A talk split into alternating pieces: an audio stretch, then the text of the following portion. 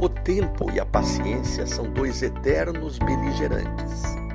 E se vendessem paciência nas farmácias e supermercados, muitos iriam gastar boa parte do salário nessa mercadoria tão rara hoje em dia. Aliás, vende-se, mas não a paciência como virtude, e sim a sintética.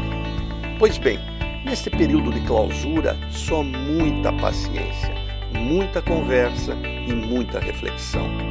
A reflexão vem naturalmente em períodos como esse, quando a paura nos faz valorizar o que realmente importa na vida, o que verdadeiramente queremos e nos faz redirecionar esforços para sermos felizes neste breve período que passamos neste planeta.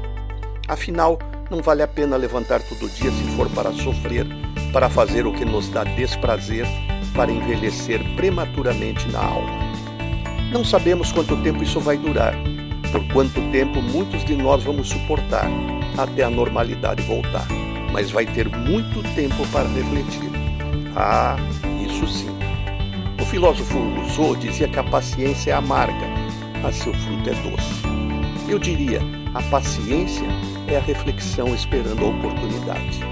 E a maior lição da natureza é a paciência.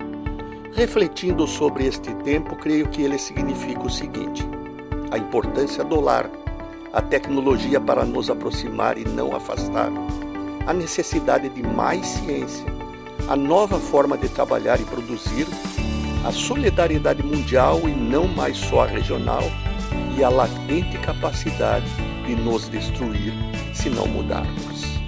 Renato Folador para a CBN.